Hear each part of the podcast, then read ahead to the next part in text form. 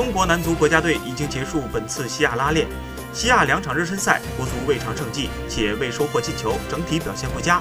自里皮上任以来，始终困扰国足的锋无力难题一直未得到解决。从出场时间看，两场比赛均首发的六名球员为门将严俊凌、中后卫张琳芃和冯潇霆、中场张稀哲及前锋吴磊和郜林。这六名球员中，除张稀哲因在联赛中遭禁赛没有出战国足此前的热身赛，其余五人都是国足主力，他们也用稳定的表现赢得了里皮的信任。不出意外，这些球员将组成国足在亚洲杯上的主力框架。恒大上港球员将组成中轴线。此外，韦世豪的速度优势将缓解球队的锋无力问题。